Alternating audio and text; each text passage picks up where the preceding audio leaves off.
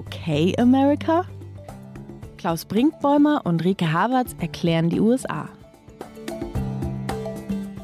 Hallo zu Okay America, dem transatlantischen Podcast von Zeit Online und MDR Aktuell. Ich bin Rika Havertz, US-Korrespondentin von Zeit Online in Washington, D.C. Und ich bin Klaus Brinkbäumer, Programmdirektor des MDR in Leipzig. Rike, du warst in Ferien und äh, Urlaube sollen selbstverständlich privat sein. Darf ich dich trotzdem fragen, wie es war? Es hört uns kaum jemand zu. Natürlich darfst du mich fragen, wie es war. Es war sehr schön, es war sehr erholsam. Ich war am Meer und Meer ist für mich immer Heimat, weil ich ja an der Nordsee groß geworden bin. Insofern hat das für mich immer was sehr Beruhigendes und das ist natürlich sehr schön gewesen, dass ich das machen konnte, dieses Reisen auch in Covid-Zeiten, weil das hier geht, wenn man gewisse Einschränkungen hinnimmt. Was heißt hinnimmt? Also ich war in Massachusetts am Cape Cod und dafür musste ich halt vorher für Massachusetts ein Reisedokument ausfüllen und einen negativen Corona-Test nachweisen, den ich eh hatte, weil ich ja zuvor in Houston auf Recherche war. Und als Journalistin ist man dann hier eh oft sehr durchgetestet, weil jedes Mal, wenn ich irgendwo beruflich reise, lasse ich mich danach testen, weil ich das einfach richtig und wichtig und sicher finde. Und in Washington DC geht das mit dem Testen sehr, sehr gut. Man kann sich einfach morgens registrieren, dann fährt man zu so einer Teststelle, es ist umsonst und man hat äh, einen PCR-Test innerhalb von zwölf Stunden mit Ergebnis zurück. Also es, es läuft hier wirklich sehr, sehr gut. Und so war das Reisen für mich möglich und das war sehr schön und erholsam tatsächlich. Und was für ein spektakulärer Ort, Cape Cod. Das ist ja so richtig mondäne amerikanische Ostküste. Die Stoff. Tesla- und Porsche-Dichte war sehr hoch, musste ich feststellen. Selbst jetzt, aber es war wahrscheinlich noch eher winterlich und ein bisschen Heimaterinnerung für dich, äh, Winter am Meer, oder? Ja, total. Also ich bin nicht so ein, ich bin auch Sommer am Meer, ich bin immer am Meer, so, das ist immer gut, aber im Winter, das ist ja die raue Nordsee und im Winter, wenn dann da niemand ist, auch keine Touristen mehr, so kenne ich das aus meiner Kindheit. Und so war es jetzt auch ein bisschen am Cape Cod, weil natürlich die Saison vorbei war. Viele Dinge hatten noch geschlossen, einfach weil keine Saison war. Viele Dinge natürlich auch Covid-bedingt noch zu. Und damit waren wenig Touristen da, aber trotzdem die Dichte an teuren Autos und äh, großen Häusern, die war hoch und einiges stand zum Verkauf. Ich habe mir mal den Spaß gemacht, ein bisschen zu recherchieren. Ich kann es mir leider nicht leisten. da müsste dieser Podcast noch sehr viel erfolgreicher werden. Die Themen der heutigen Sendung. Ich mache den ganz hart. Moment, ich muss natürlich einmal kurz, äh, du bist in Leipzig mittlerweile nicht mehr in beigen Hotelzimmern, sondern endlich angekommen in den eigenen vier Wänden. Das dürfen wir natürlich auch nicht vorenthalten hier. Das dürfen wir nicht verschweigen. Ich sitze, du siehst es via Zoom, äh, etwas eingeengt deshalb, weil ich mir eine sehr delikate Konstruktion gebaut habe hier also ich bin in der neuen Wohnung in Leipzig und äh, habe noch, noch keine Möbel. Die kommen jetzt so, so nach und nach oder einige sind schon da, müssen aber noch aufgebaut werden, weil sie heute gekommen sind. Ich habe mir also eine Umzugskiste umgedreht hingestellt. Auf der Umzugskiste stehen mein Computer und Mikrofon, Aufnahmegerät und all das technische Zeugs, was du bestens kennst. Weil sie stehen deshalb hier, weil die Küche das einzige Zimmer ist, in dem es im Moment Licht gibt. Und jetzt darf ich nichts von dem umstoßen, dann wäre diese Podcastaufnahme nämlich äh, beendet oder beschädigt oder jedenfalls schwer gestört diese mondänen Orte, an denen man Podcasts aufnimmt. Mein Highlight war ja persönlich, als wir in Atlanta ein Update gemacht haben Bad, zum ne? Sturm aufs Kapitol und ich auf dem Fußboden des Badezimmers äh, im Hotel saß und dachte, genau so habe ich es mir immer vorgestellt. Was unsere Hörerinnen und Hörer immer schon von uns wissen wollten. genau, wo wir diesen Podcast aufnehmen. Genau. Wir kommen zu den heutigen Themen und es sind mehrere. Wir wollen über ja, das Ende der Pandemie, wenn man das denn schon so nennen kann, die Rückkehr zur Normalität, das glaube ich, kann man sagen, oder die Impfwende, so jedenfalls kann man es nennen, in Amerika reden. Wir wollen über den beginnenden Prozess gegen den Polizisten Derek Chauvin reden, der am 25. Mai vergangenen Jahres mutmaßlich, muss man aus juristischen Gründen sagen, George Floyd ermordet hat. Wir haben ein Thema, ein kleines Thema, The Interview. Wir müssen über das Interview reden, oder? Ja, über Opera kann man immer reden. Das machen wir dann als Rausschmeißer, würde ich sagen. Und wir haben Cuomo, die Fortschreibung einer Affäre. Andrew Cuomo Vier Themen heute nehmen wir uns vor. Ich glaube, wir schaffen vier Themen. Ja, wir schaffen auf jeden Fall vier Themen und wir steigen direkt ein, nämlich mit dem großen Thema, was ja auch in Deutschland ein großes Thema ist, so nehme ich es wahr, die Frage nach dem Impfen. Wir haben es gerade die Impfwende genannt und ich glaube, so fühlt es sich hier in den USA an. Es ist sehr hoffnungsvoll aller Orten. Ich kenne sehr viele Menschen hier, die mittlerweile geimpft sind, die einen Impftermin haben, die ähm, dadurch natürlich eine große Erleichterung verspüren. Allein hier in meinem Haus, in dem ich wohne, meine Vermieterin und auch die Nanny des Kindes beide schon geimpft, was natürlich einfach auch das Zusammenleben ganz anders gestaltet. Und in Deutschland ist es anders. Also ich spüre aus der Ferne eigentlich immer nur viel Frust, viel Ärger, viel Unverständnis. Wie fühlt es sich gerade an, in Deutschland zu sein, Klaus? Ja, also das mein, mein ganz privates Gefühl ist ein anderes, weil es sich nach Aufbruch und einem wirklich wundervollen Abenteuer beim MDR und, äh, und vielen Dingen, die jetzt beginnen, anfühlt. Aber du fragst natürlich nach Covid in Deutschland und ähm, ich, ich suche nach Worten, die es wirklich treffen und die sind dann nach meinem Gefühl wirklich hart, weil sich Deutschland so dysfunktional anfühlt, wie ich vor einem Jahr die USA erlebt habe. Deutschland fühlt sich sehr, sehr, sehr bürokratisch an. Immer neue Regeln, die dann den alten Regeln widersprechen. Wenige Menschen wissen wirklich noch, was jetzt wo genau gilt. Und diese Kraftanstrengung in Sachen Impfen, die die USA gerade wagen oder wirklich begonnen haben, spürt man in Deutschland wirklich nicht. Es hat so etwas lethargisch träges und vielleicht sind diese Wörter zu scharf. Es hat aber auf jeden Fall etwas, auch dieses Bild ist hart, von Krisengebietseinsätzen als Auslandsreporter kenne, dass äh, Staaten, die nicht funktionieren, Krisengebiete also, Inkompetenz durch ein Übermaß an Bürokratie zu übertünchen versuchen. Das kenne ich. Und ehrlich gesagt, so wirkt Deutschland gerade.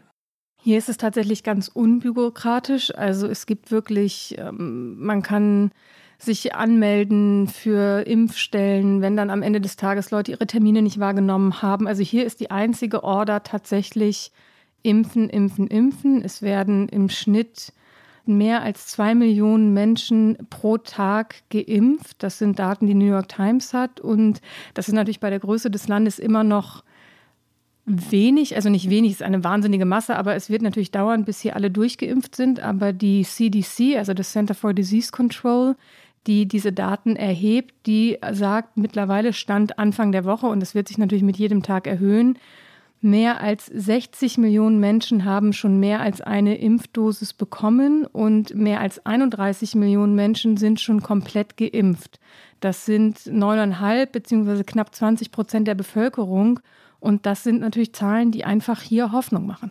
Ja, und wenn wir über Kraftanstrengung reden, ja, Joe Biden hat etwas erreicht, was äh, in Deutschland sich viele Menschen erwünschen würden, nämlich ein, ein, ein Teamspiel, eine Zusammenarbeit von zwei Industriegiganten, die dafür sorgen, dass äh, der Impfstoff wirklich da ist. Johnson Johnson hat den Impfstoff entwickelt, von dem ich rede.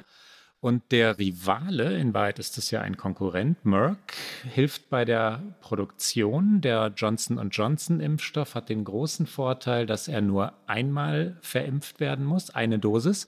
Das heißt also, eine Million Dosen bedeuten eine Million Geimpfte und nicht 500.000 Geimpfte. Und wenn man das von Tag zu Tag und immer weiter hochrechnet, kommt man bei den Zahlen heraus, die du gerade genannt hast, Rike. Was für ein Unterschied. Das ist in Deutschland bei weitem nicht ja, ich, auch da suche ich wieder nach Worten. Ich will, ich will nicht so auf, so, so auf die Regierung schimpfen, aber nicht vergleichbar. Ja, es ist nicht annähernd so. Man spürt diese Wucht nicht, man spürt die Kraftanstrengung nicht.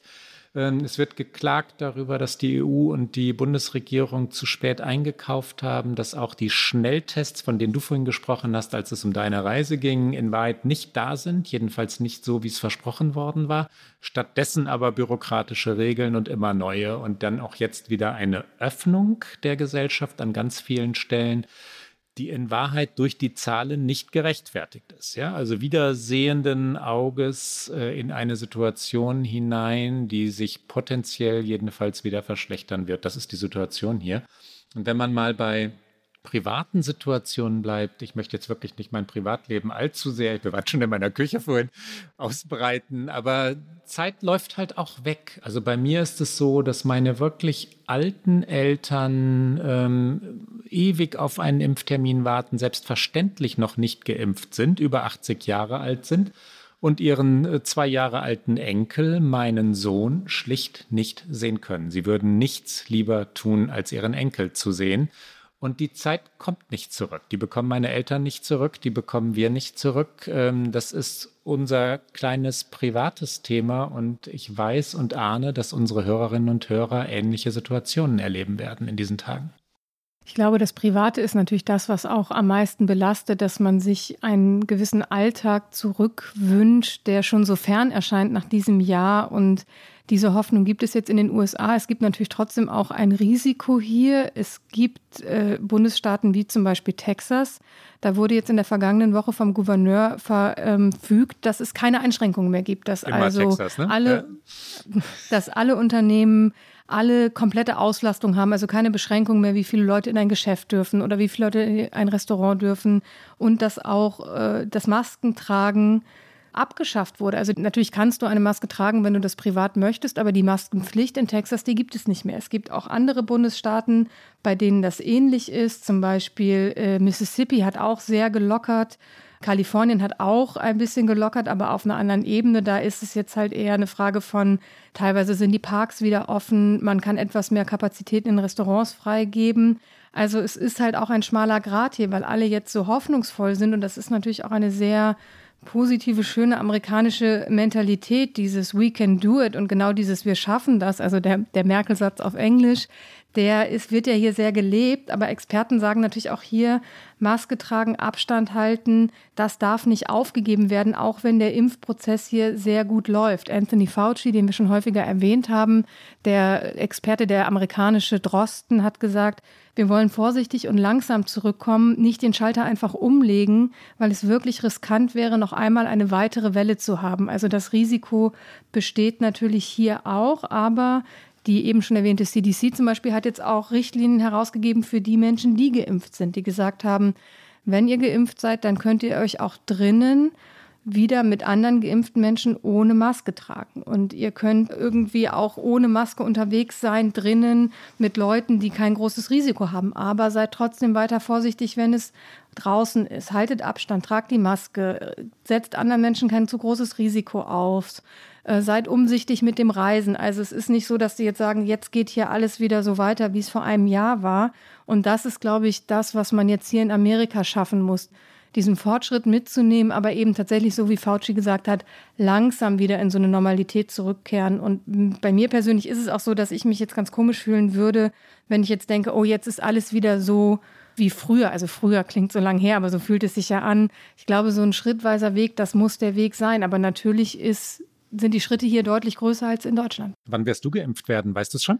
Ich bin mir nicht ganz sicher. Ich habe mich noch nicht so intensiv darum bemüht. Ich weiß, dass Journalistinnen und Journalisten hier in Washington, DC als Essential Worker gelten, also als systemrelevant. Und ich bin in einer 1D-Gruppe ungefähr, glaube ich. Und man ist jetzt hier beim Impfen bei 1C. Also vermutlich, traurig wie es ist, könnte ich mir gut vorstellen, dass ich hier früher geimpft bin als zum Beispiel meine auch nicht mehr ganz jungen Eltern in Deutschland, die noch gar nicht wissen, ob sie einen Impftermin haben, also die noch nichts in Aussicht haben. Und das äh, fände ich schon auch ein bisschen schräg, aber natürlich würde ich mich sehr freuen, wenn ich dann hier auch einfach ganz regulär an der Reihe bin und meine Impfdosis bekomme, wobei man auch da ein bisschen vorsichtig sein muss. Washington DC zum Beispiel ist nicht besonders gut darin, alle Impfdosen, die sie vom Staat bekommt, auch zu verteilen. Also es hängt hier auch vom Bundesstaat zu Bundesstaat ab, wie gut es läuft. Zum Beispiel ist, ich glaube, Impfweltmeister hier Wisconsin, die liegen nämlich bei über 90 Prozent. Also von den 100 Prozent Impfstoffen, die sie bekommen haben von der Bundesregierung,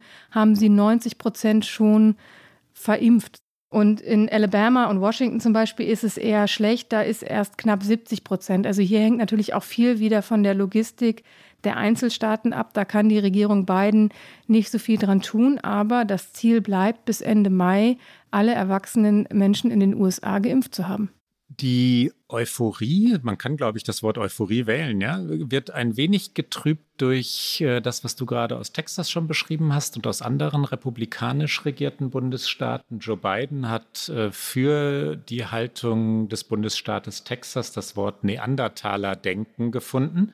Das dann wiederum zu so einem mittleren Kulturkrieg führte. Darf der Präsident Neandertaler denken sagen? Beleidigt er dadurch vielleicht die Neandertaler? Beleidigt er die Republikaner?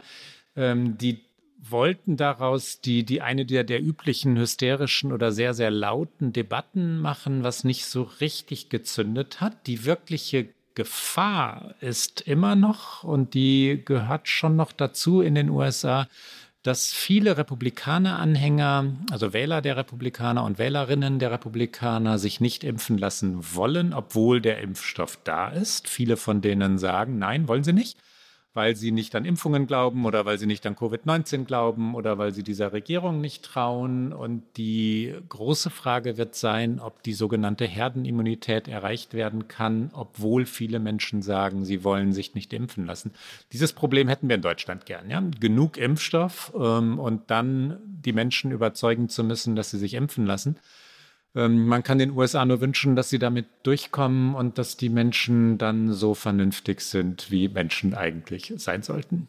Du hast es angesprochen, die Impfskepsis. In den USA gibt es darüber natürlich auch regelmäßig Erhebungen. Und die Bereitschaft, sich impfen zu lassen, war hier im Land noch nie so groß seit der Pandemie. Und das liegt sicherlich auch an so, sage ich mal, äh, sehr öffentlich wirksamen Manövern wie von Dolly Parton. Ich habe sie schon ein paar Mal angesprochen in diesem Podcast aus meiner Sicht die Frau, auf die sich fast alle Amerikanerinnen und Amerikaner einigen können. Sie wurde jetzt auch geimpft und sie hat daraus einen öffentlichen Termin gemacht und hat dann auch noch einen ihrer berühmtesten Songs, Jolene, hat sie umgedichtet auf Vaccine, Vaccine, Vaccine und hat gesagt, äh, lasst euch impfen und äh, wir hören einmal ganz kurz rein in Dolly Partons öffentlichen Impftermin.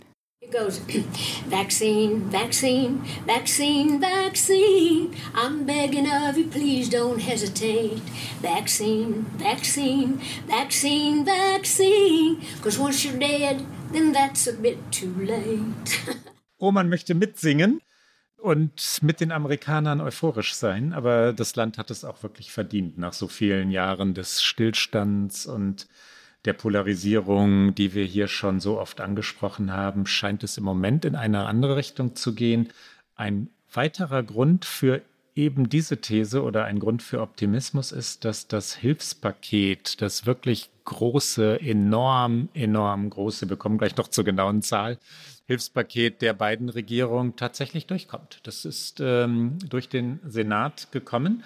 Es geht um 1,9 Billionen Dollar insgesamt. Wir müssen an dieser Stelle einen Fehler korrigieren, den wir beim letzten Mal gemacht haben. Da haben wir den klassischen Fehler gemacht, Reke, wie konnte es uns passieren? Ähm, Trillionen und Billionen sollten Menschen, die zwischen USA und Deutschland schon einmal hin und her geflogen sind und sich mit beiden Ländern beschäftigen, nun wahrlich nicht verwechseln. Beim letzten Mal haben wir gesagt, der Biden-Plan umfasse 1,9 Trillionen Dollar. Das stimmt nicht. Das sind 1,9 Billionen, was elf Nullen bedeutet.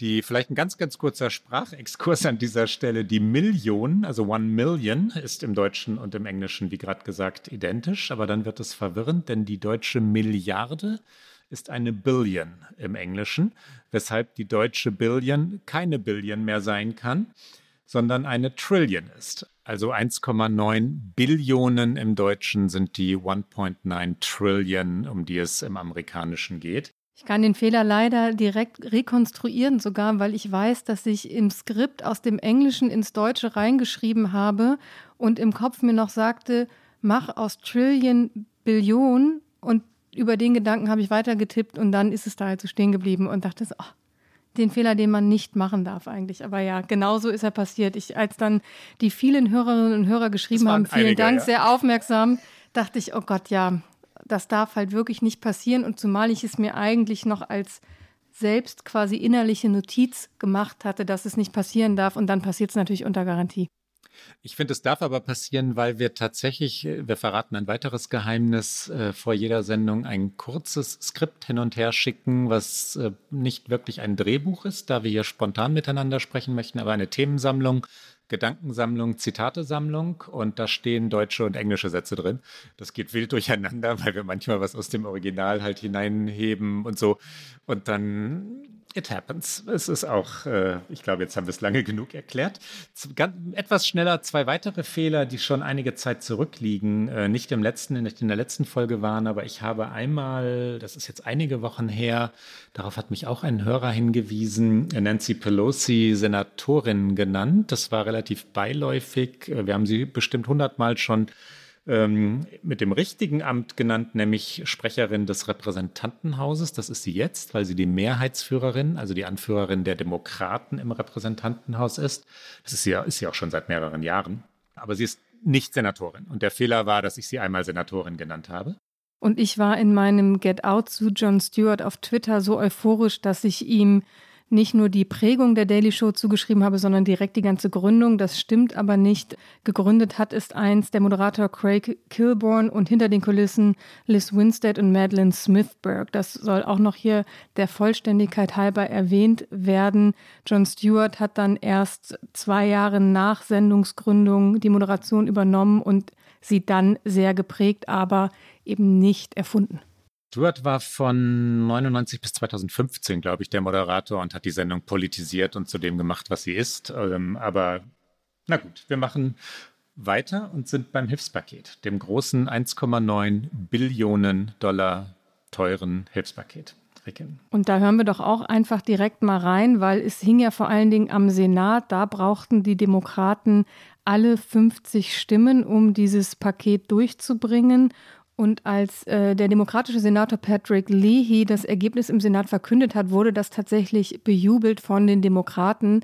Daran sieht man, was für eine Erleichterung dort auch vorherrschte, weil ja alle 50 Stimmen nötig waren, um dieses Gesetz durch den Senat zu bringen. Wir hören einmal kurz rein live in die Abstimmung vom vergangenen Wochenende.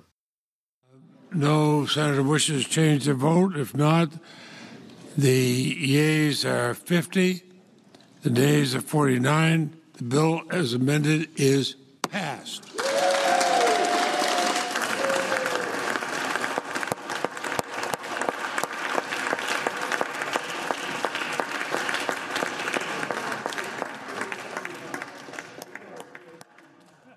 Es gab eine Besonderheit äh, bei diesem äh, ja, Versuch ist es nicht mehr, bei diesem Durchbringen des, äh, des Gesetzes, schönes Substantiv, das, ähm, das ist die Besonderheit, dass die Demokraten das sogenannte Reconciliation-Verfahren angewandt haben. Das ist ähm, deshalb besonders, weil sie damit äh, das Gesetz durchrammen konnten, also wirklich an den, an den Republikanern vorbei. Sie wurden dafür bitter kritisiert von den Republikanern.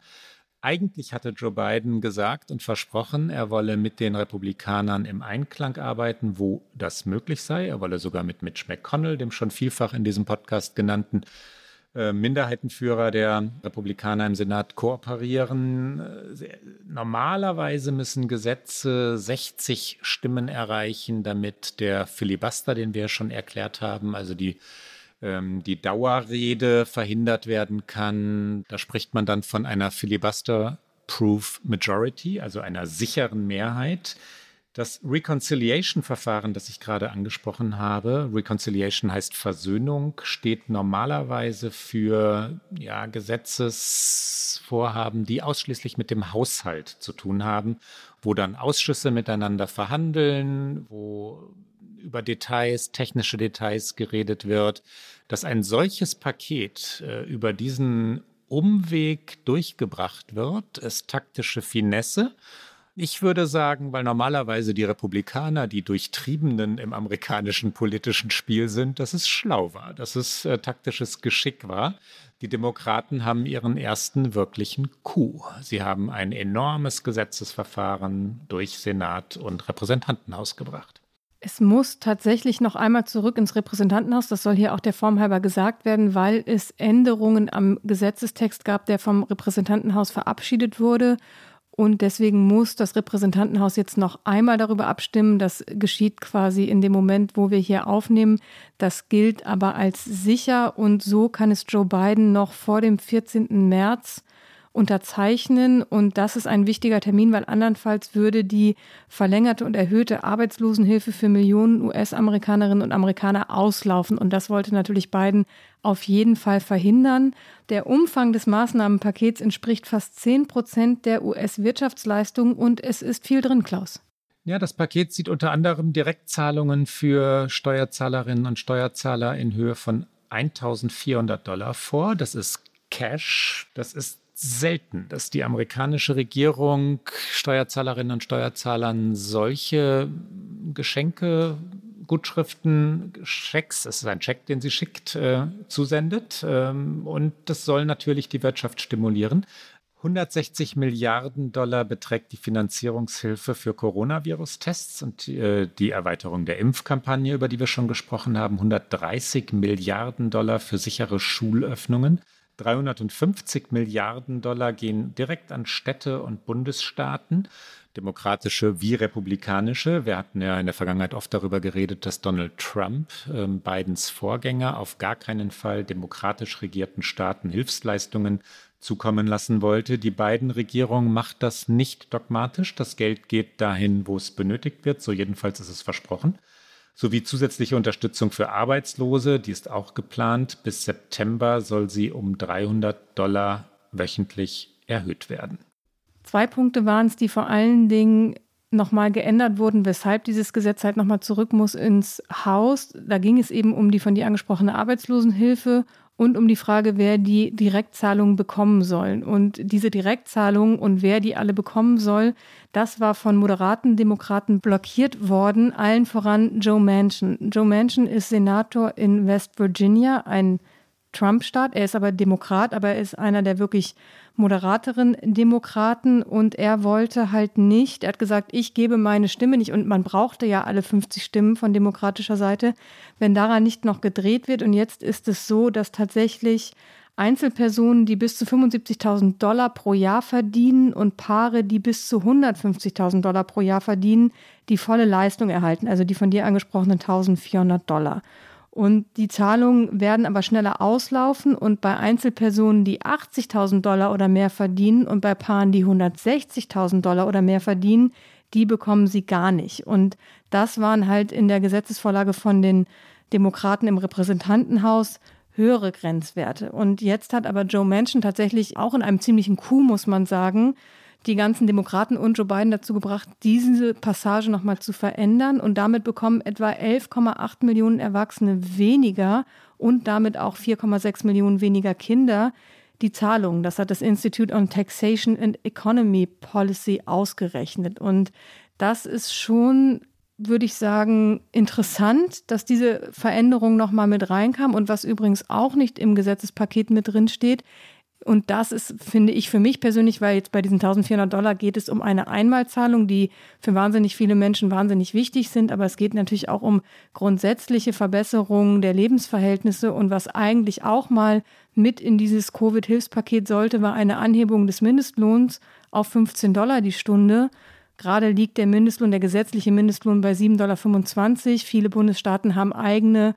Ähm, man kann ja hier im Bundesstaat auch selber Mindestlöhne festsetzen. Also es gibt Bundesstaaten, wo der Mindestlohn höher liegt, aber der Bundesmindestlohn liegt bei 7,25 Dollar die Stunde und er sollte angehoben werden auf 15 Dollar. Und das ist nicht mehr drin in diesem Paket. Und das finde ich tatsächlich problematisch, weil es wäre die Chance gewesen, mit den 50 Stimmen der Demokraten diese Anhebung, die die Republikaner natürlich auf keinen Fall wollen, durchzubringen. Und das wird jetzt in Zukunft wahnsinnig schwer, nochmal entweder den Mindestlohn so durchzubringen, weil dann braucht es die Zweidrittelmehrheit, oder ein anderes Gesetz zu finden, an das man diesen Mindestlohn koppeln könnte. Mein Eindruck ist, Joe Biden hat dafür nicht wirklich gekämpft. Ich glaube, er hat dafür nicht wirklich gekämpft. Ich habe gerade den Gedanken gehabt, Ricke, dass wir eine eigene Sendung über Figuren wie Joe Manchin machen sollten. Ähm, alle Beschlüsse in dieser wunderbaren Sendung fallen gemeinsam. Das äh, bereden wir nach Ende dieser Aufnahme. Bin ich die, ganz bei dir. Die, äh, es hat ja wirklich etwas Groteskes, ja, dass ein einzelner Senator aus West Virginia weil er so am rechten oder konservativen Rand des demokratischen Spektrums ist, ähm, gepäppelt und gepflegt und gehegt werden muss und umkreist und umgarnt werden muss, damit ein Gesetz wie dieses ähm, durchkommt. Ich erinnere mich an die Obama-Jahre, als es auch immer so zwei, drei Senatoren der eigenen Partei gab, die ständig ins Weiße Haus eingeladen wurden, weil sie die ganz, ganz haarscharfe, also wirklich knappe Mehrheit der Demokraten ständig zum Kippen bringen konnten. Und Leute wie Menschen sind dann immer diejenigen, die wunderbare Dinge für ihre Bundesstaaten herausverhandeln können. West Virginia geht es in diesen Jahren ganz fantastisch, weil er halt der 50. Senator ist, ähm, also der 50. demokratische Senator. Die brauchen den, ne? Die brauchen den immer. Und in seinem Bundesstaat ist es populär zu sagen, nein, wir sind kein Wohlfahrtsstaat. Das, was du gerade gesagt hast, diese scharfen Schnitte, warum bekommen Kinder wie die von dir gerade genannten nicht diese Hilfe von den Demokraten? Ist ja für viele demokratische Senatorinnen und Senatoren wirklich absurd, aber aus Menschens Sicht ist das stimmig. Er sagt, wir wollen kein Staat sein, der einfach Leistungen unter das Volk wirft, wir wollen die Leute motivieren zu arbeiten. Wir wollen sie dazu bringen, dass sie, dass sie sich selbst um ihr eigenes Schicksal kümmern. Und das ist uramerikanisches, urrepublikanisches Denken. Das ist jedenfalls das Denken von West Virginia. Und der kommt damit durch. Die Frage, die man sich natürlich auch stellen könnte, ist, warum bilden nicht auf anderer Seite des demokratischen Spektrums, eben auf progressiver Seite, so Leute wie Bernie Sanders, Elizabeth Warren ebenfalls ein Cluster und sagen, wir unterschreiben oder wir stimmen nicht für dieses Gesetzespaket, wenn nicht die 15 Dollar Mindestlohn drinstehen. Da ist man dann ganz schnell auf der moralischen Ebene, dass man halt dann sagt oder dass dort gesagt wird, die Menschen brauchen jetzt Hilfe, wir können nicht weiter über diese Gelder taktieren, wobei, Klammer auf, natürlich vor der Wahl Nancy Pelosi genau so taktiert hat, weil sie eben es auch im Wahlkampf getan hat. Und jetzt hat man aber die Mehrheiten und jetzt wird gesagt, das können wir nicht machen, das ist moralisch falsch, die Leute brauchen das Geld. Es ist ja auch so. Es ist dringend notwendig, dass Hilfen bei den Menschen ankommen, weil es, wir haben es schon oft gesagt, sehr viel weniger soziale Absicherung hier gibt. Die Menschen sind darauf angewiesen, dass jetzt etwas passiert, aber Joe Manchin macht halt diese moralischen Fragestellungen für sich nicht. Er setzt halt für sich und seinen Staat und seine Wiederwahl durch, was er durchsetzen möchte. Und damit treibt er oder hat er in diesem Moment Joe Biden ein bisschen vor sich hergetrieben. Und gleichzeitig hat Joe Biden, ich glaube, das beantwortet das, was du gerade angesprochen hast, Rike, ähm, Sanders und Warren und anderen gesagt, die Priorität ist nicht der Mindestlohn, sondern die Priorität ist, ist das Durchbringen des Gesetzes. Wir müssen, wir, die Demokraten, äh, ich zitiere ihn, müssen durchkommen damit. Hauptsache Hilfspaket und einzelne Kompromisse, wenn sie denn sein müssen, herrje, ja. Ne? Das war das deutliche Signal aus dem Weißen Haus. Joe Biden hat das Gesetz kommentiert. Er sagt, das Gesetz ermöglicht es uns, die Pandemie zu besiegen. Es verschafft den Menschen und Familien Luft. Es gibt den Unternehmen eine reelle Chance. Hier kommt Joe Biden. This plan puts us on a path to beating the virus. This plan gives those families who are struggling the most the help and the breathing room they need to get through this moment. This plan gives small businesses in this country a fighting chance to survive. Biden, wir haben es gerade gehört, nennt es eine Fighting Chance, also eine reelle Chance. Ist es das, Klaus? Findest du, dieses Paket ist tatsächlich a Fighting Chance?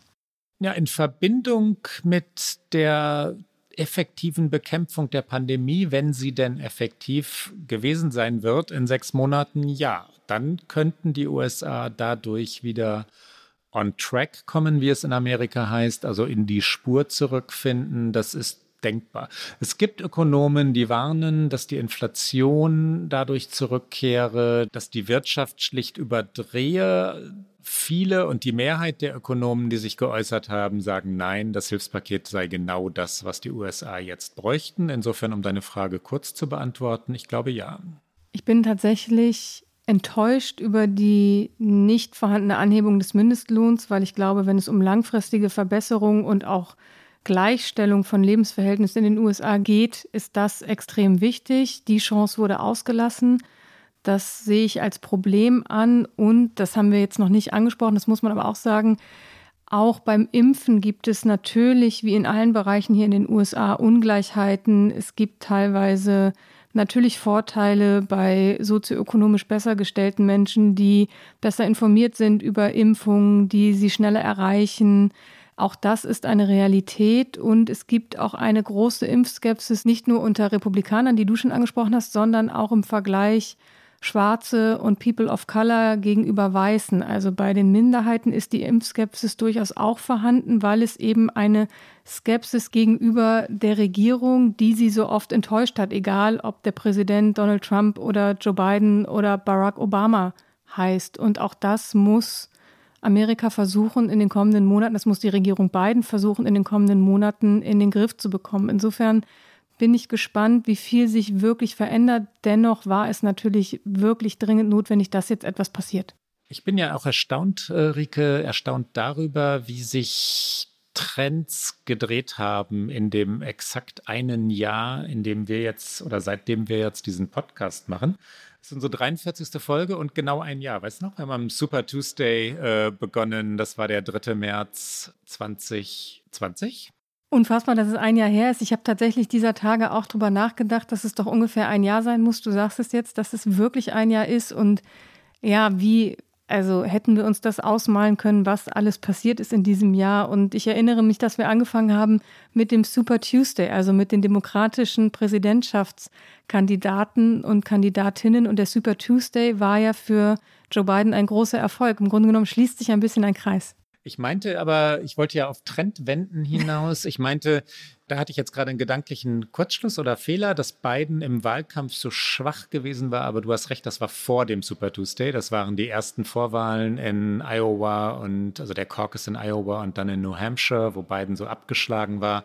Und dann kam er über South Carolina und den Super Tuesday wieder zurück. Das stimmt aber Trends, die sich drehen. Damals war der Präsident Trump. Wir haben über die dysfunktionalen USA geredet. Heute reden wir über das amerikanische Comeback wenn es das denn wird. Aber im Moment sieht es danach aus, als werde es das. Ich war in den USA, du warst in Deutschland. Ich habe ähm, dich beneidet und, äh, und sehnsüchtig nach Deutschland geschaut, weil Deutschland in der Pandemie so gut, die ja damals dann begann, in, so gut zu funktionieren schien, so schlagkräftig wirkte, so entschlossen wirkte, so klar in allem, was es tat. In New York war die Lage, wo ich damals gelebt habe, desaströs und furchtbar, furchtbar traurig. New York war eine wirklich äh, ja da niederliegende Stadt, die allerdings von einem Mann geführt wurde, der in Wahrheit den Bundesstaat führt, Gouverneur Andrew Cuomo, der ein Gegenspieler Donald Trumps wurde, weil er so stark rhetorisch geschickt, sehr strategisch denkend, der, den Wissenschaftlern glaubend agierte. Cuomo war ein Held jener Tage und wir sind bei Trends, die sich gedreht haben. Cuomo ist eine gescheiterte Figur des politischen Amerika in diesen Tagen. Wir hatten in dem vergangenen Podcast schon einmal, aber es ist noch mehr passiert inzwischen. Es ist noch mehr passiert. Es geht nicht mehr nur darum, ob er Zahlen in dieser Corona-Pandemie vertuscht hat, also Zahlen über Erkrankte und auch Zahlen über Opfer dieser Pandemie. Es geht weiter und es verlässt den Bereich dieser Vertuschung. Es geht darum, ob er Mitarbeiterinnen sexuell belästigt hat. Es gibt mehrere Fälle. Es begann alles mit Lindsay Boylan, die dem Gouverneur vorgeworfen hat, dass er sie geküsst hat, als sie bei ihm im Büro war. Das war 2018.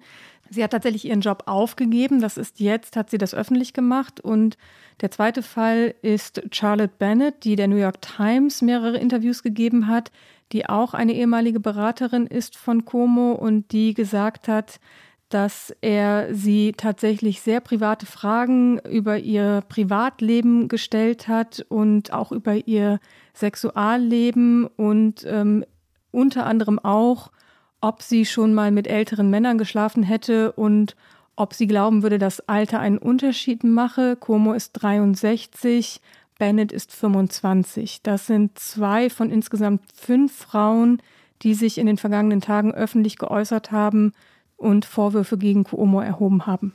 nach allem, was man weiß, und natürlich muss man sich vor Vorverurteilung hüten, es wird jetzt ermittelt, nach allem, was man aber weiß und was bisher aus der Cuomo-Regierung nach außen gedrungen ist, äh, gab es einen, einen ständigen Machtmissbrauch oder ich bleibe im Konjunktiv, habe es einen ständigen Machtmissbrauch gegeben, Sexismus durch den Gouverneur, sexualisierte Sprache, ständiges Anfassen.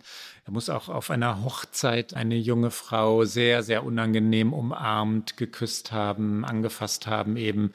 Und natürlich aus dieser Machtposition heraus, das macht es zu dem Vergehen, ich bleibe bei dem etwas vorsichtigen Wort Vergehen, solange die Ermittlungen nicht abgeschlossen sind, ähm, das im Moment großes, großes Thema in New York ist, das Thema in New York. Cuomo ist eine große Gestalt der amerikanischen Politik und er fällt gerade tief. Ganz kurz noch ein Wort zu der Affäre, die du, die du eingangs genannt hast. Ganz wesentlich, ich sage es nur für die Hörer und Hörerinnen, die uns beim letzten Mal nicht zugehört haben, äh, noch einmal, ist, dass die Zahl der Toten in Altenheimen schlicht gefälscht wurde. Ja? 15.000 Menschen, etwas mehr, ähm, sind in Altenheimen gestorben, beziehungsweise, um es ganz genau zu sagen, 15.000 Menschen, die in Altenheimen gewohnt haben, sind gestorben. Einige von denen sind in Krankenhäusern natürlich am Ende dann gestorben, haben ihre letzten Stunden in Krankenhäusern verbracht. Das war ein großes politisches Thema in New York, die verzweifelte Situation der Menschen in Altenheimen. Und die Cuomo-Regierung hat diese Zahl heruntergerechnet auf 8500 und sich damit aus der Affäre gezogen. Äh, das war der erste Skandal. Der sexuelle Missbrauch, Sexismus, das kommt hinzu und damit haben die Demokraten ein ganz, ganz heikles Thema weil Cuomo ein enger Freund Joe Bidens ist, weil die Demokraten natürlich Donald Trump immer wieder angegriffen haben. Gegen Donald Trump gibt es Vergewaltigungsvorwürfe, Sexismusvorwürfe. Trump hat ja auf mehrere Weisen bewiesen, dass er sehr wie soll man sagen, misogyn, frauenverachtend. Ähm, Trump ist ein Sexist. Ich glaube, so einfach kann man es sagen. Ja, ich suche nach den richtigen Worten, weil ich alle Bereiche äh, nennen will. Es fallen immer so viele Beispiele an. Ich meine, er ist angezeigt worden wegen Vergewaltigung. Ja, also schlimmer kann es nicht sein. Er ist ein Sexist, man kann es nicht anders sagen. Die Demokraten haben ihn attackiert. Die Demokraten nehmen für sich in Anspruch, die Partei zu sein, die andere Maßstäbe anlegt, tut sie es aber wirklich. Also tut sie es auch dann, wenn es gegen die eigenen Leute geht, ja.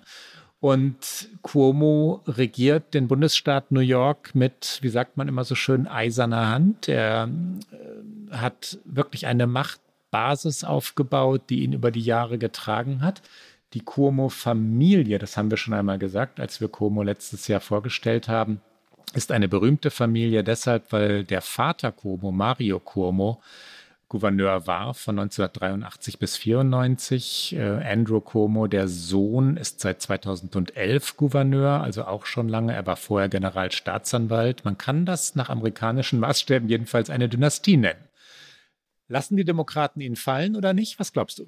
Ich glaube, dass wenn die Ermittlungen sich als wahr herausstellen, müssen sie ihn fallen lassen. Sexismus, sexuelle Übergriffe, all das hat nichts mit Machtposition zu tun, natürlich ganz viel mit Machtposition zu tun, aber egal in welcher Position ein Mann ist, sowas geht nicht. Und die äh, demokratische ähm, Führerin im Senat in New York, Andrea Stewart Cousins, hat auf jeden Fall Cuomo schon zum Rücktritt aufgefordert. Er sagt bis jetzt, er sieht es überhaupt nicht ein und findet das überhaupt auch antidemokratisch, aufgrund von Vorwürfen zurückzutreten. Es muss ermittelt werden, es muss klar sein, was da passiert ist. Alles, was man bislang weiß, deutet darauf hin, dass Cuomo auf mehreren Ebenen immer wieder seine Macht missbraucht hat und das muss aus meiner Sicht Konsequenzen haben. Du hast gerade schon gesagt, Rike, was Cuomo selbst gesagt hat. Er erklärt, dass er gewählt worden sei von den Bürgerinnen und Bürgern. Die haben ihn oder hätten ihm einen Auftrag gegeben, den habe er zu erfüllen. Wir haben viel on our plate, sagt er, auf dem Teller. Also wir haben viele Themen, mit denen wir äh, zurechtkommen müssen, vor allem natürlich Covid-19. Hier kommt also Andrew Cuomo in seiner Verteidigungsrede.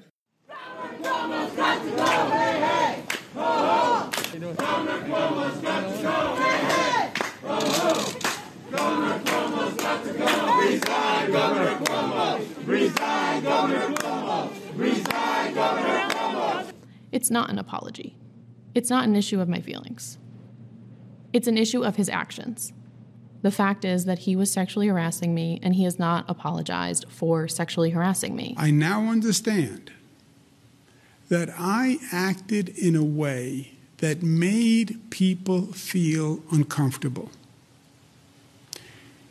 It was unintentional, and I truly and deeply apologize for it. I never touched anyone inappropriately. Why did you count hospital deaths separately from nursing home deaths and going forward? Is there a plan to do that differently? We count hospital deaths, correct me if I'm wrong, we count hospital deaths.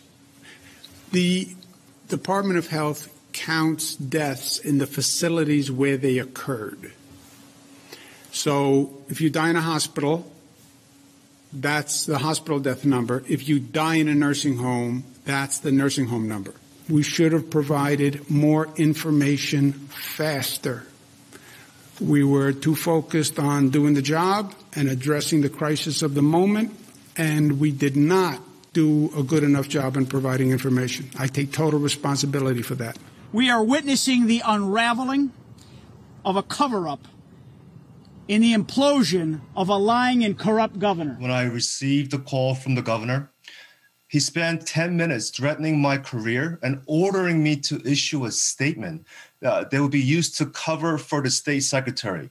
The day before that call, the state secretary, Melissa DeRosa, had implicated his administration by admitting that they withheld life saving nursing home data because they feared the information would be used against them. We provided the Department of Justice with truthful information in our response. It is a lie to say any numbers were inaccurate. That is a lie. Total deaths were always reported to nursing homes and hospitals. Der Fall Cuomo ist eine Krise der Demokratischen Partei und betrifft deswegen natürlich auch die Parteiführung. Biden, Harris, die sich nicht wirklich geäußert haben bisher, die versuchen, die Distanz zu halten, aber die Demokraten müssten ihn fallen lassen. Nach meinem Gefühl sind genügend Beweise jetzt schon da und äh, die Maßstäbe jedenfalls sollten die Maßstäbe sein. Wir machen einen Sprung zum dritten Thema und da gibt es nicht wirklich einen Übergang. George Floyd. Ich denke immer noch an die Bilder, die wir damals gesehen haben, an die, an die Eindrücke, an das Gefühl von damals, ähm, die Tränen in Wahrheit. Wir erinnern uns an den 25. Mai 2020. Der 46-jährige George Floyd starb, nachdem er sieben Minuten und 46 Sekunden lang unter dem Knie Derek Chauvins auf einer Straße in South Minneapolis äh, nach Luft geschnappt gerufen hatte, I can't breathe, das war der berühmt gewordene Ruf. Auch die Zahl oder diese, diese Dauer, sieben Minuten 46 Sekunden, ist berühmt geworden. Mahnmale, überall in den USA findet man dieses I can't breathe, diesen Slogan auf T-Shirts, auf Hauswänden. Eines der Ereignisse des letzten Jahres, nicht wahr? Es war eines der Ereignisse des letzten Jahres. Es hat Proteste in vielen, vielen US-amerikanischen Städten nach sich gezogen. Die Black Lives Matter-Bewegung, die Frage, ob man der Polizei ihre Mittel entziehen sollte, Defund the Police war da das Schlagwort. All diese Dinge haben für wenige Wochen die Schlagzeilen beherrscht. Sie wurden dann wieder überdeckt von anderen Themen im Wahlkampf, aber es ist neben der Pandemie sicherlich das drängendste Thema in den USA, Rassismus, die Ungleichheit, die nach wie vor in diesem Land einfach auf allen Ebenen herrscht. Und in dieser Woche ist der Prozess losgegangen im Fall George Floyd gegen Derek Chauvin. Es geht zunächst einmal in den kommenden Tagen darum, tatsächlich eine Jury auszuwählen, die dann über den Polizisten urteilen soll. Die Eröffnungsplädoyers sind tatsächlich erst für Ende März geplant, also es wird sich sehr lange hinziehen, aber das ist einer der Fälle, die wohl die größte Aufmerksamkeit haben wird. Auch der Prozess wird eine riesige Aufmerksamkeit haben. Es wird aus diesem Gerichtssaal einen Livestream geben, weil es natürlich sehr limitiert ist, wer in den Gerichtssaal kann, aufgrund der Pandemie und das Interesse natürlich sehr hoch ist. Chauvin wird unter anderem des Mordes zweiten Grades angeklagt, wie es hier heißt. Das heißt unbeabsichtigter Mord und außerdem wegen Totschlags zweiten Grades. Das sind zwei unterschiedliche Dinge. In Bezug auf die Mordanklage müssen die Staatsanwälte jenseits eines begründeten Zweifels beweisen, dass Chauvin Floyds Tod verursacht hat, während er ihn aufgegriffen hat. Er wurde ja aufgegriffen, weil ein Ladenangestellter gesagt habe, ein Kunde, eben Floyd, habe mit einer gefälschten 20-Dollar-Note bezahlen wollen, also mit einem gefälschten 20-Dollar-Schein. Deswegen kam überhaupt die Polizei an den dann Tatort und so kam es überhaupt zu dem Zusammentreffen. Und äh, das ist die Mordanklage. In Bezug auf den Totschlag muss die Staatsanwaltschaft beweisen, dass Chauvin ein unangemessenes Risiko in Kauf genommen hat, als er Floyd festgehalten hat und dass seine Handlung eben das Knie auf dem Hals von Floyd direkt zu George Floyds Tod beigetragen hat. Sehr kompliziert, sehr viele Anklagen. Ein Schuldspruch sollte es ihn geben, zöge nach den Richtlinien des Bundesstaats Minnesota eine Freiheitsstrafe von etwa elf Jahren nach sich, der Totschlag viereinhalb. Das gilt jeweils für Angeklagte, die noch nicht vorbestraft sind. Wäre der Beamte vorbestraft, dann wäre das Strafmaß eventuell noch mal höher. Die Frage ist aber natürlich, wird es eine Verurteilung geben? Und ganz Amerika würde ich jetzt mal als These in den Raum stellen, wird diesen Prozess verfolgen. Es ist ein heikles Verfahren, weil schon sehr oft in der Vergangenheit Polizisten davonkamen, nachdem Afroamerikaner, Afroamerikanerinnen, meistens waren es aber schwarze Männer, getötet worden waren, ermordet worden waren. Die Polizei schützte sich selbst, die Justiz schützte die Polizei und manchmal kamen tragische Umstände hinzu. Das ist die Ausnahme, aber das gab es auch im Fall Brianna Taylors, die im vergangenen Jahr, wir haben darüber lange gesprochen in diesem Podcast, zu Tode kam, lässt sich tatsächlich nicht nachweisen, wie sie genau starb, weil durch Hauswände geschossen wurde und ähm, mutmaßlich nicht mit Absicht jedenfalls Brianna Taylor getroffen wurde. Und dort kam es gar nicht zu einer Anklage, jedenfalls nicht den Tod Brianna Taylors betreffend was eine enorme Wut und Enttäuschung und Frustration auslöst, natürlich bei den Familien der Betroffenen, aber bei viel mehr Menschen in den USA und dann immer wieder auch Demonstrationen, weil all das natürlich eine Vorgeschichte der Fehlurteile hat, eine Vorgeschichte der, ich habe es gerade schon gesagt, da wiederhole ich mich jetzt, der, der Verbrechen, die gar nicht erst angeklagt wurden, eine endlose Geschichte und all das hängt über diesem Verfahren in dieser Sache jetzt, all das belastet diesen Prozess auch. Die Verteidigung von Chauvin argumentiert, auch das soll noch gesagt sein, dass Floyds Tod durch Drogenkonsum und eine Herzerkrankung verursacht worden sei. Und das ist halt die Linie, auf die sie sich zurückziehen. Und du hast gerade schon den Fall Breonna Taylor angesprochen wo die New York Times übrigens in einem extrem aufwendigen Video versucht hat, alle die Bewegungen dieser Polizeibeamten nachzuvollziehen, auch tatsächlich, wie die Kugeln wo eingeschlagen sind. Und wenn man sich dieses Video anguckt, ist man so erschüttert und kann gar nicht glauben, dass so ein Verhalten keine Konsequenzen haben soll, weil unabhängig von dem tragischen Tod auch einfach die Frage ist, ob Polizeiarbeit so aussehen sollte im Land. Und Joe Biden ist ja in seinem Wahlkampf durchaus auch immer wieder angetreten mit den Worten von Heilung und Einigung. Er hat auch Rassismus immer wieder angesprochen. Er hat sich nicht klar auf die Seite der Demonstrantinnen gestellt, die fordern, dass man der Polizei die Mittel entziehen sollte. Da hat er immer gesagt, das wird unter ihm als Präsident nicht passieren. Er hat sich aber solidarisiert mit der Black Lives Matter Bewegung. Er hat gesagt, dass es Reformen geben muss, Polizeireformen, dass es Mittel für die Polizei geben muss, damit sie sich eben verändern kann, dass wieder eine Beziehung entstehen kann zwischen Polizei und Bürgerinnen und Bürgern. An diesen Worten muss er sich messen lassen. Bislang hat seine Präsidentschaft, so kurz sie jetzt auch erst ist, nur unter dem Zeichen der Corona-Pandemie gestanden. Das hatte absolute Priorität. Der Prozess gegen George Floyd könnte das nochmal verändern. Es gibt in der Stadt auch schon zum Auftakt des Prozesses Demonstrationen. Die Menschen hier wollen zu Recht eine Veränderung. Es gibt diesen berühmten Satz in der Unabhängigkeitserklärung der USA, All men are created equal, also alle Menschen sind gleich. Das war schon damals eine Lüge. Damals galt es nur für weiße Männer, weiße privilegierte Männer. Es ist aber aus meiner Sicht auch heute immer noch eine Lüge. Und George Floyd, Breonna Taylor, Ahmed Arbery, sie sind die jüngsten Opfer dieser Lüge und Amerika erzählt sich diese Lüge immer wieder neu. Und dieser Prozess könnte eine Chance sein, das auch ein Stück weit aufzubrechen. Die Tragik, die ich angesprochen habe im Fall Breonna Taylor, liegt in dem zufälligen, dass den eigentlichen Todesschuss ausmacht. Ja, der Rassismus äh, liegt in dem Eingreifen der Polizei, dass die Polizei überhaupt Brianna Taylors Wohnung stürmt. Warum? Ja, Drogen hat sie ja. Es gab keinen wirklichen Verdacht gegen Brianna Taylor. Die stürmen in diese Wohnung mit einer nur der amerikanischen Polizei eigenen brachialen Gewalt. Der Partner Brianna Taylors zückt eine Waffe, stürmt zur Tür und dann wird geschossen und ein Polizist schießt von außen in das geschlossene Gebäude, also durch die Fenster und in das Gebäude hinein und trifft Brianna Taylor.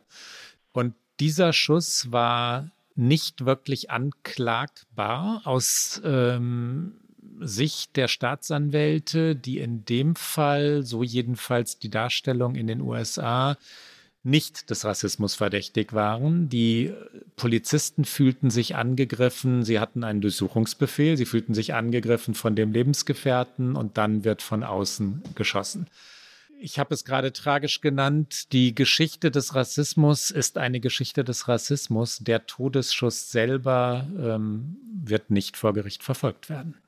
Das Ausmaß an Gewalt ist einfach das, was mich in diesen Fällen auch ja, immer wieder erschüttert. Natürlich. Wir haben auch in diesen Sendungen schon gesprochen über Jacob Blake. Jacob Blake ist in Kenosha im August 2020 mehrfach von der Polizei angeschossen worden. Blake hat überlebt, er ist gelähmt, noch weiß man nicht, ob das von Dauer sein wird oder ob er sich noch erholen wird von diesen Verletzungen. Auch da wird es keine Anklage gegen die Beamten geben. Und dieses Ungerechtigkeitsgefühl, was vielfach aus diesen Fällen hervorkommt, das ist so präsent, das ist hier überall präsent und es zeigt sich aber auch, dass Proteste etwas bewegen können. Es gibt eine Studie der Uni Massachusetts, dass Polizeigewalt dort zurückgeht, wo es Black Lives Matter Proteste gegeben hat. Da hat es in diesen Städten, das zeigt die Erhebung, etwa 15 bis 20 Prozent weniger Polizeitötungen gegeben. Aber natürlich muss sich systematisch etwas ändern und das ist etwas, was Joe Biden jetzt als Regierung auch in der Hand hat, auch mit Mehrheiten im Kongress. Es gab im vergangenen Jahr im Repräsentantenhaus von den Demokraten ein Gesetz, das heißt George Floyd Justice in Policing Act, also ein Gesetz, das rigidere Vorschriften vorsieht, wenn es um Gewaltanwendung von der Polizei geht. Und das hatte natürlich unter der Regierung Trump und mit einer Mehrheit der Republikaner im Senat keine Chance. Es wurde tatsächlich jetzt mit den neuen Mehrheiten nochmal vom Repräsentantenhaus verabschiedet, eben damit es nochmal an den Senat geht. Das Problem ist da, dass die Mehrheiten der Demokraten eigentlich nicht ausreichen. Deswegen wird es weiter mehr als fraglich sein, ob es dann auch eine Mehrheit im Senat findet. Aber es gibt erste Versuche, sie müssen jetzt nur sehr viel konsequenter verfolgt werden. Rike, unser viertes Thema der heutigen Sendung. Hast du das Interview gesehen? Ja, ich habe das Interview gesehen. Muss man fragen, wann und wo? Wann ist klar, aber wo ist das eines dieser Interviews, wo man sich noch Generationen später erinnern wird, wo man es gesehen hat? Das weiß ich gar nicht. Ich glaube, das kommt so ein bisschen darauf an, wie Royals-affin man ist. Aber es war auf jeden Fall so am Sonntagabend US-amerikanischer Zeit, als dieses Interview, es geht um das Interview von Meghan Markle und Prince Harry mit Oprah Winfrey auf CBS es hat im Grunde genommen, so war es auf jeden Fall in meiner Blase, auf Twitter, in allen sozialen Medien, am Sonntagabend kein anderes Thema gegeben als dieses Gespräch zwischen den ja ehemaligen Royals, muss man sagen, weil sie sich ja von der Krone und der Queen losgesagt haben und jetzt in Kalifornien leben und deswegen auch dieses Interview hier mit Oprah Winfrey wahrscheinlich stattgefunden hat. Das war das Thema des Sonntagsabends hier. Also es war größer als die Tatortblase, die ich noch aus Deutschland kenne am Sonntagabend. Ja, eines dieser Ereignisse, über die weltweit gesprochen wird, weil sie natürlich so viele Komponenten haben. Es war ein richtiges Fernsehereignis und das hier in Europa natürlich auch. Großbritannien spricht über nichts anderes. Boris Johnson versucht sich herauszuhalten schwärmt weiterhin von der Queen, versucht äh, ansonsten nicht zu kommentieren, was da geschehen ist, aber Großbritannien ist in Aufruhr. Meghan Markle hat, sagt man noch Meghan Markle, nennt man den Nachnamen noch? Ja, ne? Meghan Markle hat äh, sich, ich glaube, wir müssen gar nicht so viel zusammenfassen für unsere Hörerinnen und Hörer, weil, weil sie es alle wissen werden, hat äh, Rassismus beklagt, hat beklagt, dass ihr Sohn äh, vom Palast, also von der Königsfamilie, ja sehr argwöhnisch betrachtet worden sei wegen der Hautfarbe welche Hautfarbe würde dieses Kind haben, dann habe es keinen Schutz bekommen, also keine Leibwächter, sei ähm, diskriminiert worden. Da schwingt sehr viel mit. Rassismus ist ein Thema auch hier, deswegen nehmen wir es in diesen Podcast hinein. Ähm, die historischen Verbindungen zu Diana werden selbstverständlich gezogen zu Harrys Mutter. Äh, Diana war aber eine 20-jährige weiße Britin, als sie in das Königshaus, man darf sagen, hineintapste oder hineinstolperte. Meghan, eine über 30-jährige Frau, die ja, also es gibt die, was, was ich sagen wollte, ist, dass die, die Ähnlichkeiten dann irgendwann auch enden. Und trotzdem hat Harry natürlich die Verbindung zu seiner Mutter gezogen, hat, seine, hat das Schicksal seiner eigenen Ehefrau damit verglichen. Wir hören mal eine Zusammenfassung der wichtigsten Zitate. Meghan sagt, dass sie mehrfach an Suizid gedacht habe. Ähm, von Rassismus sprechen die beiden, dass sie Hilfe gesucht hätten im Königshaus, bei der Familie, bei Harrys Familie, bei Queen Elizabeth, äh, sagen sie auch, und dass es keinerlei Hilfe gegeben habe. Hier eine kurze Zusammenfassung. I don't know how they could expect that after all of this time, we would still just be silent if there is an active role that the firm is playing in perpetuating falsehoods about us. I was silent. Um, were you silent or were you silenced? The latter. They didn't want him to be a prince or a princess, not knowing what the gender would be, which would be different from protocol, and that he wasn't going to receive security. What? It was really hard. What do you mean? He wasn't going to receive security. This went on for the last few months of our pregnancy, where I'm going, hold on a second. That your son and Harry, Prince Harry's son, were, was not going to receive security? That's right. And also concerns and conversations about how dark his skin might be when he's born. What? And who who is having that conversation with you? What? But I knew that if I didn't say it, that I would do it. And I, I just didn't I just didn't want to be alive anymore. Well, the way you're describing this, it, it's like you were trapped and couldn't get help, even though you're on the verge of suicide. That's what you are describing. That's what I'm hearing. Yes. And that would be an accurate interpretation. Yes. That's the truth. And what I was seeing was history repeating itself, but more perhaps, or definitely far more dangerous because then you add race in and you add social media in. And when I'm talking about history repeating itself, I'm talking about my, my mother. When you can see something happening in the same kind of way anybody would ask for help, ask the, the, the system of which you are part of, mm. um, especially when you know there's a relationship there that they could help and share some truth or call, call the dogs off, whatever you want to call it. Your dad stopped taking your calls. Why did he stop taking your calls? Because I took matters in by that point I took matters into my own hands. It was like I need to do this for my family. This is not a surprise to anybody. It's really sad that it's got to this point, but I've got to do something for my own mental health, for my wife's, um, and for, for Archie's as well, because I could see where this was headed.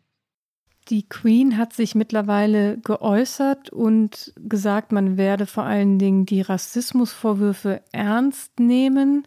Die Frage ist, wie ernst das zu nehmen ist. Also es ist natürlich, es wurde im britischen Königshaus ja schon immer sehr viel versucht, natürlich unter den Teppich zu kehren.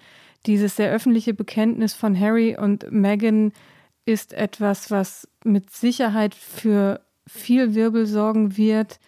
Sie hatten mit ihrem Austritt aus dieser Familie die Systemfrage gestellt und jetzt greifen sie aus meiner Sicht relativ konsequent dieses System halt öffentlich an, bauen damit natürlich auch ihre eigene Marke auf und wer auch damit seine Marke nochmal weiter prägt und wertvoller macht, ist natürlich die Frau, die dieses Interview geführt hat für CBS.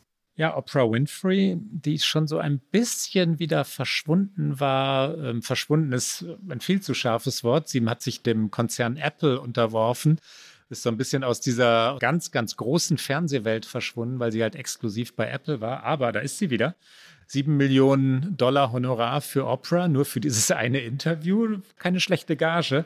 17 Millionen Amerikaner und Amerikanerinnen haben es gesehen, live. Und viele, viele Menschen rund um den Globus. Und ähm, ein journalistischer Coup, auch das. Anders kann man es nicht sagen. Hast du eigentlich The Crown gesehen, Rike?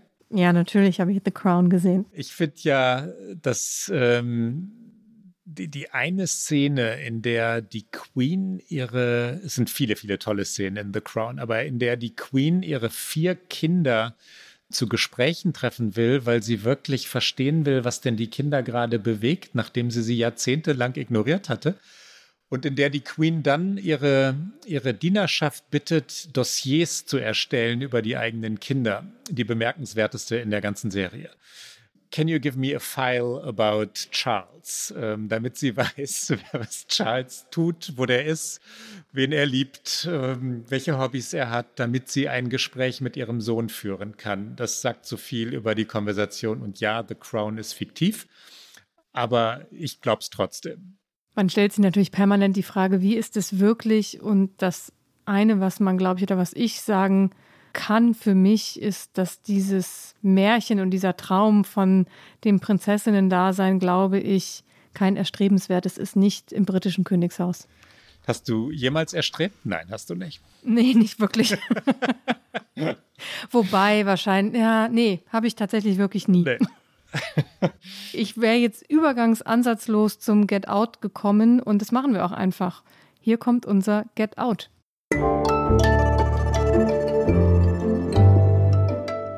Get Out. Klaus, was hast du mitgebracht? Du ahnst es so oft, was ich ähm, sagen werde. Weißt du, was in der Welt des Sports gerade das zentralste Ereignis weltweit ist, Riken? Oh Gott, sind wir noch bei Tiger Woods? Nein, nein, nein. Wir sind beim schönsten Sport äh, aller Zeiten. Wir sind beim Segeln und ich habe wirklich ein Jahr lang darauf gewartet, dass ich in dieser Sendung den America's Cup empfehlen kann.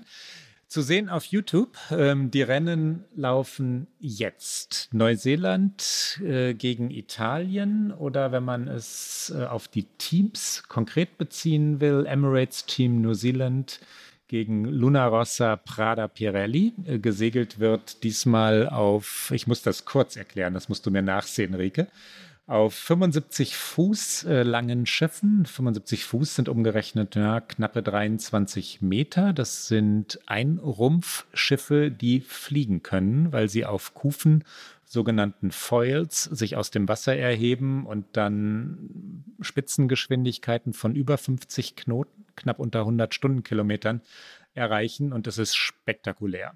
Der America's Cup, äh, ich fasse mich jetzt kurz, ich verspreche es, äh, wurde 1851 erfunden. Das war eine Regatta um die britische Insel Isle of Wight.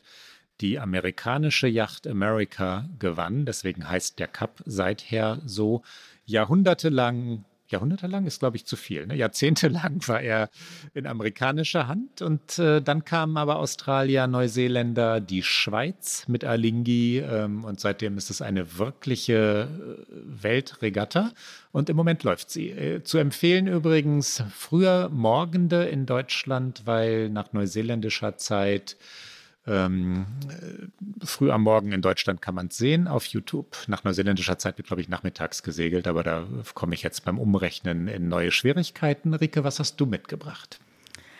Ich habe eine Buchempfehlung mitgebracht, wobei ich noch sehr viel mehr das Hörbuch des Buches empfehlen möchte, und zwar Matthew McConaughey und sein Buch Green Lights. Es ist schon aus dem Oktober vergangenen Jahres. Ich dachte, es wäre ganz neu auf dem Markt. Ich habe es ein bisschen versäumt. Es ist auch schon länger ein Bestseller. Ich habe es jetzt im Urlaub auf der Autofahrt tatsächlich gehört, die ich machte, sehr lange Strecke auf dem Highway verbracht. Und es ist ein tolles Buch und vor allen Dingen finde ich es toll, weil er es selbst einspricht und er hat ja eh eine herausragende Stimme und er ist ein wahnsinnig guter Erzähler und seine Lebensgeschichte ist auch einfach sehr interessant und ich habe einen ganz kleinen Ausschnitt mitgebracht, wo er selbst über dieses Buch spricht und sagt, es sind keine klassischen Memoiren, er hätte kein Interesse an Sentimentalitäten oder auch nicht daran, in Rente zu gehen, der Mann ist 50. Es sei auch kein Ratgeber und keine Predigt, sondern ein Playbook, wie er das nennt, also ein vielleicht dann doch ein bisschen ein Ratgeber auf basierend auf Geschichten und Abenteuern, die er selbst erlebt hat. Manche waren wichtig, andere nicht, sagt er. Und er sagt, ich bin ein Optimist und Humor ist mein Lehrer gewesen, aber ich bin auch nicht perfekt. Ich bin ständig in Scheiße getreten. Er sagt es genau so. Ich habe halt gelernt, diese Scheiße vom Stiefel zu kratzen und weiterzumachen. Und wir alle treten doch ständig in Scheiße. Das ist unvermeidbar und wir können das als Glück betrachten oder auch einfach schauen, dass wir es weniger häufiger tun. Genau das sagt er und da hören wir einmal kurz rein. This is not a traditional memoir. Yes, I tell stories from the past, but I have no interest in nostalgia, sentimentality, or the retirement that most memoirs require.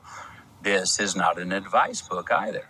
Although I like preachers, I'm not here to preach and tell you what to do. This is an approach book. I am here to share stories, insights, and philosophies that can be objectively understood and, if you choose, subjectively adopted by either changing your reality or changing how you see it. This is a playbook based on adventures in my life. Adventures that have been significant, enlightening, and funny, sometimes because they were meant to be, but mostly because they did not try to be. Look, I'm an optimist by nature, and humor has been one of my great teachers. It has helped me deal with pain, loss, and lack of trust. I am not perfect. No, I step in shit all the time and recognize it when I do. I've just learned how to scrape it off my boots and carry on. Because we all step in shit from time to time. We hit roadblocks, we fuck up, we get fucked, we get sick, we don't get what we want. We cross thousands of could have done betters and wish that wouldn't have happened in life. Stepping in shit is inevitable. So let's either see it as good luck or figure out how to do it less often. Und das, liebe Hörerinnen und Hörer, war's für heute bei OK America. Immer donnerstags auf Zeit Online, mdr.de und auf allen guten Podcast-Kanälen. Und die nächste Folge hören Sie am 18. März. Und wenn Sie uns schreiben wollen, erreichen Sie uns wie gewohnt unter okamerica.zeit.de. Bis dann. Bis bald.